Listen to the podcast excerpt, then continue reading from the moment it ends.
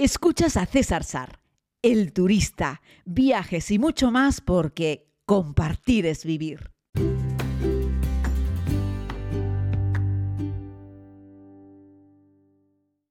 Saludos a todos y a todas, querida comunidad. Bienvenidos a este podcast. Alguna vez hemos hablado sobre el miedo a volar y hoy quiero ser un poquito más concreto. Vamos a hablar sobre turbulencias, pero si peinas algunas canas, tal vez conozcas o te refresque la memoria con la secuencia de esta famosa película.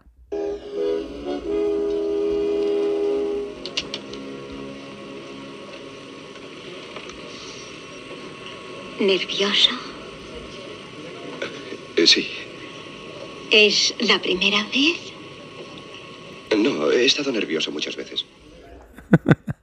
y es que en Aterriza como puedas hay un montón de frases de estas que son, compartirán conmigo con una bobería, pero que se ríe uno mucho.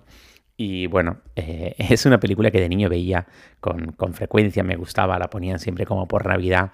Y no sé si ustedes también son de los que pasan miedo. Si habéis vivido alguna vez una turbulencia importante, contádmelo por favor en los comentarios, me gustará mucho leerlos y deciros que las turbulencias se producen con bastante frecuencia, pero que muy rara vez supone un problema grave de seguridad para la aeronave. Sobre eso vamos a hablar hoy. Son movimientos irregulares, eh, bueno, y, y, bruscos generalmente que se experimentan durante, durante el vuelo, ¿no? Pueden hacer que sintamos una sacudida, un movimiento inesperado. Generalmente las turbulencias no avisan, ocurren, ¿no? Son causadas por los cambios de velocidad y la dirección del viento en la propia atmósfera que rodea al avión. Y esto puede ser originado por varios factores, ¿no? Corrientes de aire ascendentes o descendentes que empujan el avión hacia arriba o hacia abajo, cambios de temperatura también en el aire, cambios de presión atmosférica, eh, bueno, pues la interacción del viento en la propia topografía del terreno, eh, o en las propias nubes. Así es que veis que hay una variable enorme. Por eso encontramos turbulencias en lugares de montaña, pero también en grandes llanuras. Podemos encontrar turbulencias cuando sobrevolamos un lago, pero también un océano. Así es que las turbulencias pueden ser incómodas y, asustarnos, pero como les digo, generalmente no es un problema para la seguridad. Los aviones están diseñados para soportar fuertes turbulencias y los pilotos son entrenados precisamente para poder lidiar con ellas. Eh, los pilotos pasan prácticamente todo el tiempo del aprendizaje cuando van a revisión cuando tienen que ponerse al día, siempre les intentan poner en las peores situaciones posibles. El otro día hacíamos un podcast hablando de cómo todos saben volar con un, con un motor, si el avión es de dos motores, cómo todos saben volar con dos si el avión es de cuatro, en fin. Además, los aviones modernos están equipados con unos sistemas especiales de alerta temprana de las turbulencias, lo que puede ayudar a los pilotos a evitar las zonas de turbulencias más severas. También los aviones sabéis que vuelan, pues yo que sé, hay muchos aviones haciendo más o menos la misma ruta o pasando más o menos por los mismos sitios y los aviones van reportando. Por eso muchas veces el piloto, cuando estás a punto de despegar, yo que sé, un Madrid-Tenerife, pues te dice, más o menos a la mitad de la ruta esperamos tener alguna turbulencia. Lo saben por los radares meteorológicos, pero lo saben también porque los aviones que acaban de pasar por allí van reportando esa información y por lo tanto se sabe más o menos cuál es la situación en la que se encuentran. ¿no? También es cierto que hay casos en los que las turbulencias pueden ser peligrosas y causar problemas de seguridad al, al vuelo cuando son extremadamente fuertes o impredecibles y sobre todo son muy peligrosas cuando el avión está cerca de la tierra. En el momento del despegue o del aterrizaje tenemos un caso muy famoso que es la inestabilidad atmosférica que encontramos como a 400-500 metros sobre el suelo en la ruta de aproximación al aeropuerto de Tenerife Norte. Ahí todo el que ha volado en un avión grande la nota, pero sobre todo cuando vuelas en un Winter, esos ATR, pues se nota más el movimiento. También es cierto que los pilotos de los ATR, de los Winter, que están todo el día volando entre islas, eso se lo saben al dedillo. Lo notas mucho cuando el piloto en una aproximación manual con una 319, una 320, una 321, es un piloto que es de las primeras veces que aterriza en Tenerife Norte.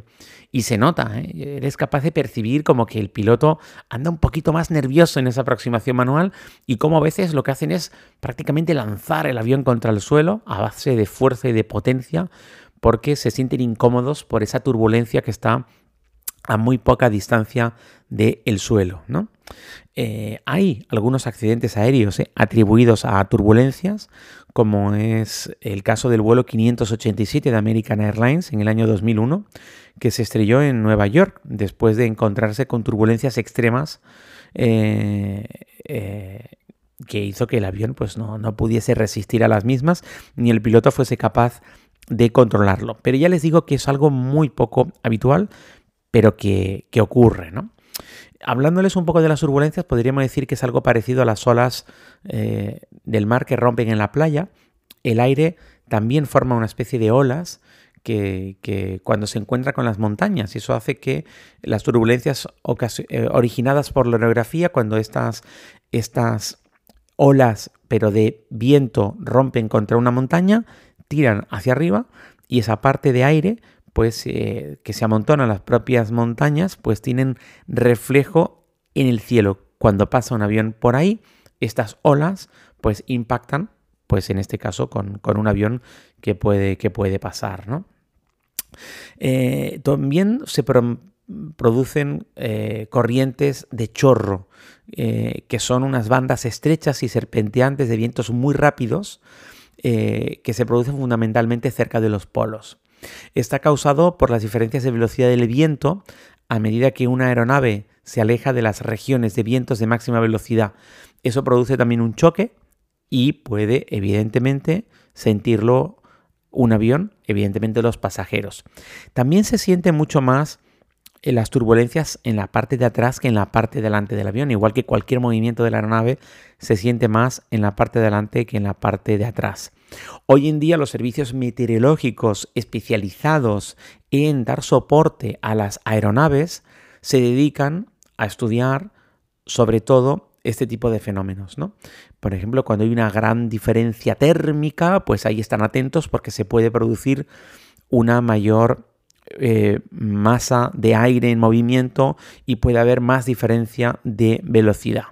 Así es que están haciendo todo lo posible para mejorar las predicciones. Algunos países como Estados Unidos tienen un departamento dentro del ámbito meteorológico, tienen un departamento propio para intentar predecir las turbulencias y ser capaces con algunas decenas de kilómetros de saber cuál es la intensidad de esas turbulencias para que los pilotos sean capaces de anticiparse a las mismas Además tienen unos sensores los aviones y van analizando en función de los sensores la información que le van enviando todos los aviones dónde se van produciendo y cómo se están moviendo esas turbulencias. Ya les digo, esto es algo que está funcionando en estos momentos en, los aviones en Estados Unidos y, por ejemplo, lo tienen ya instalado aerolíneas como Delta, donde mandan información en todas sus aeronaves en tiempo real y se genera un algoritmo para poder ayudar al resto de los aviones de la aerolínea. Pero también otras aerolíneas están incorporando también este sistema como Qantas o Air France o, Lufthansa. Eh, y bueno, la empresa constructora directamente Boeing, la estadounidense, está ofreciendo un, un algoritmo eh, en todos los nuevos aviones que está vendiendo. Es decir, todos los aviones traen ya este sistema, o casi todos, y además un software añadido con un algoritmo y lo están intentando centralizar en la propia Boeing a la hora de poder ofrecer esta información a las aerolíneas que lo, que lo, soliciten. ¿no? Eh, bueno, pues eh, las turbulencias ocasionan evidentemente ansiedad a los pasajeros, pero las turbulencias ocasionan también que el avión sufra posiblemente más fallas por desgaste y que por lo tanto tenga que ser revisado con frecuencia la fatiga de los materiales. Pero eso ya les digo, tranquilos querida comunidad que lo tienen más que estudiado y por lo tanto se sabe perfectamente en cada tipo de avión las turbulencias sobre qué piezas ocasionan más problemas de desgaste y estas son las que se miran cuando se intenta apreciar cuáles son los problemas relacionados con esto. ¿no? Y, bueno, pues ya les digo que los aviones llevan ya muchos años volando. Las turbulencias se han producido siempre, es decir, esto no es algo que haya cambiado con los años ni con la tecnología, al contrario, la tecnología de los aviones ha mejorado mucho.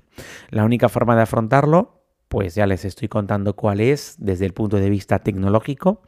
la pueden intentar afrontar también desde el punto de vista de la pericia los propios pilotos y por eso cuando te ponen la señal de cinturón en un avión es importante que lo hagas, pero que no te pongas el cinturón en plan quita multas como esa gente que se pone un casco y no se lo ata.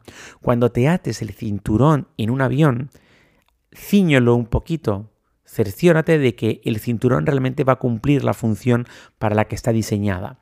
Porque lo que sí ocurre en más casos de lo que imaginas es que una turbulencia provoca que un pasajero acabe golpeándose con el compartimento para guardar las maletas que está encima de nuestras cabezas. Y es que a veces una turbulencia hace que puedas, ¡pumba!, saltar del avión y darte un cabezazo. Y eso puede ocasionarte y ocasiona lesiones, a veces leves, a veces graves.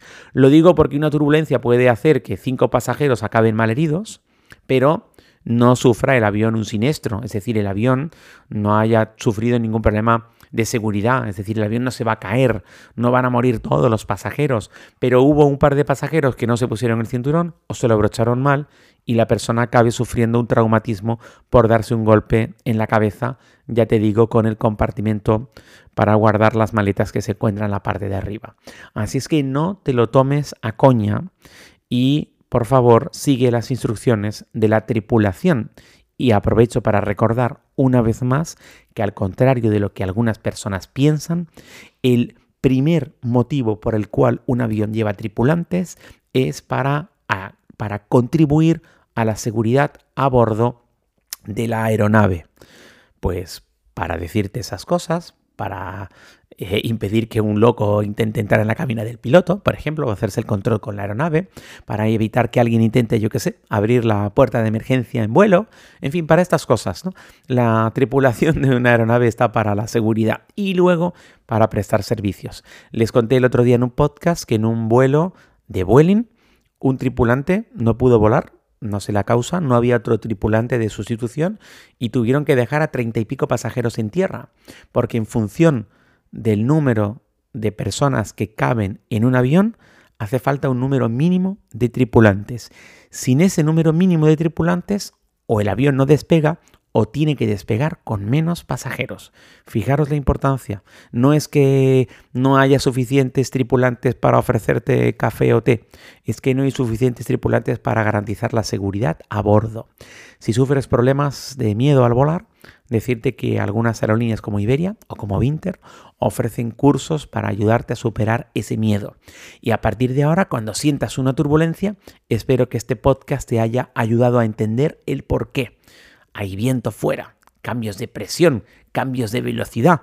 El viento está tumbando hacia arriba, el viento está tumbando hacia abajo, pero los aviones cada vez son más seguros, están mejor preparados y por supuesto los, las personas que pilotan el avión están mucho más preparadas para solventar ese problema. Por eso eh, nunca pasa nada o prácticamente nunca pasa nada porque encontremos una turbulencia. Eso sí, podemos dar un saltito en el avión, podemos llevarnos un susto y ahí queda todo. Un abrazo muy grande querida comunidad y regresamos mañana.